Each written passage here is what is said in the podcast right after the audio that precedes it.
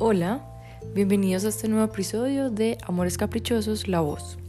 Recuerda que si quieres entrar al blog, la dirección es www.amorescaprichosos.com o en Instagram arroba amorescaprichosos.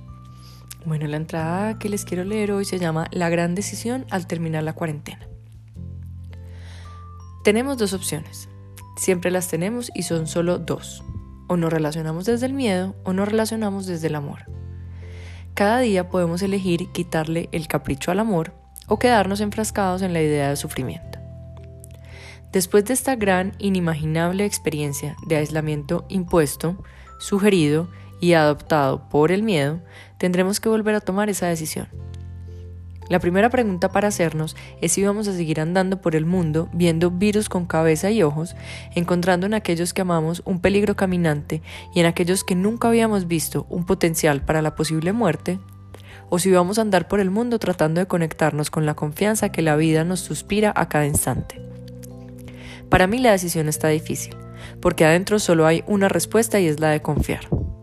Confiar en que mi cuerpo está sano y ningún virus mortal entrará en él confiar en que no es necesario para mi camino espiritual y mi evolución álmica pasar por un periodo de enfermedad pandémica. Confiar en que el peligro y el posible ataque solo son ilusiones de mi mente, cuando está separada del amor, de la verdad.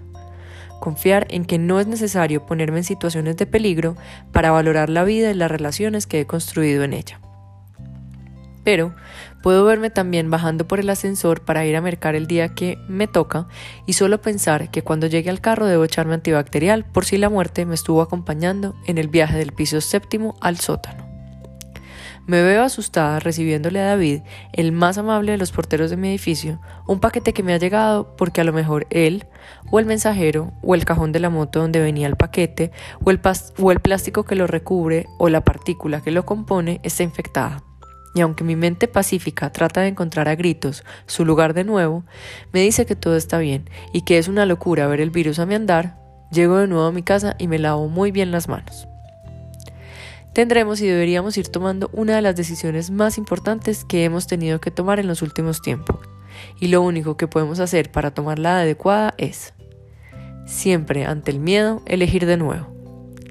Decidir deliberadamente pensar diferente cambiar el pensamiento de la ilusión del ataque y la muerte por un pensamiento de confianza y protección, estas que habitan en nosotros siempre, pero que a veces es tan difícil de reconocerlas.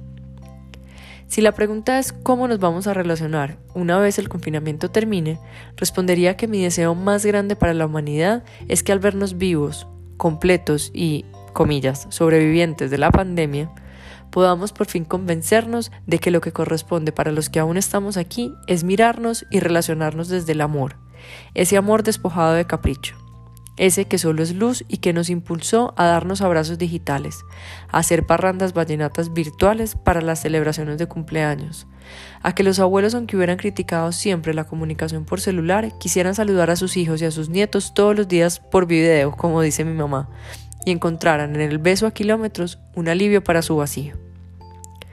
La decisión de retornar al amor la tenemos cada minuto de nuestra existencia y el 2020 nos la está poniendo en bandeja de plata para tomarla desde donde realmente nos sirve como humanidad. Bueno, este, además de ser la entrada en Amores Caprichosos, fue un artículo que escribí para el periódico Vivir en el Poblado el 28 de abril de este año. Ojalá les haya gustado tanto como a mí me gustó escribirlo, compartirlo y ahora leérselos a ustedes. Muchas gracias por oír. Un abrazo muy fuerte.